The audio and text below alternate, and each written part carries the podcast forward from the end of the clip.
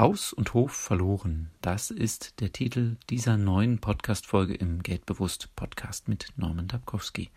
Hallo und herzlich willkommen.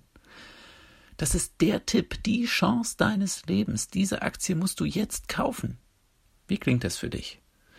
Leider gibt es Menschen, die ohne Ahnung von Aktien zu haben auf solche Aussagen vertrauen und die dann sogar noch Schulden aufnehmen, um in diese Aktien zu investieren.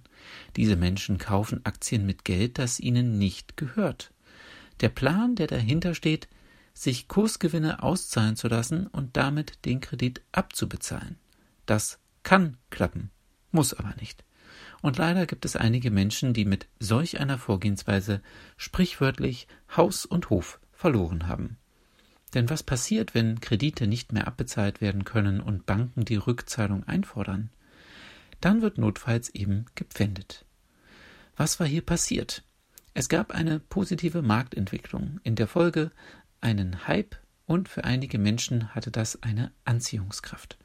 Scheinbar schöne Welt mit vielen Chancen und fehlendem Einschätzungsvermögen der Risiken. Doch der Reihe nach. Ein Hype lässt sich durch den Glauben charakterisieren, Kurse könnten nie wieder fallen. Analysten prognostizieren weitere und höhere Hochs. In der Berichterstattung wird oft gesagt, es würde eine Rallye stattfinden. Die Chancen werden in den Vordergrund gestellt und Risiken rücken in den Hintergrund. Jeder Hype hat ein Ende. Und deshalb empfehle ich jedem, der in Aktien investieren will, sich mit der Materie zu beschäftigen.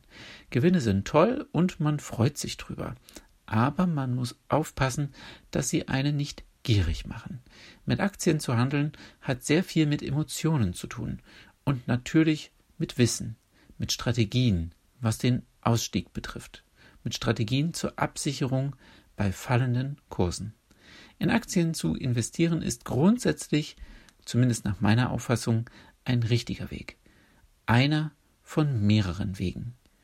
Ein Weg, der sich auch sicher gestalten lässt, unabhängig von Hypes. Ich wünsche dir eine erfolgreiche Woche.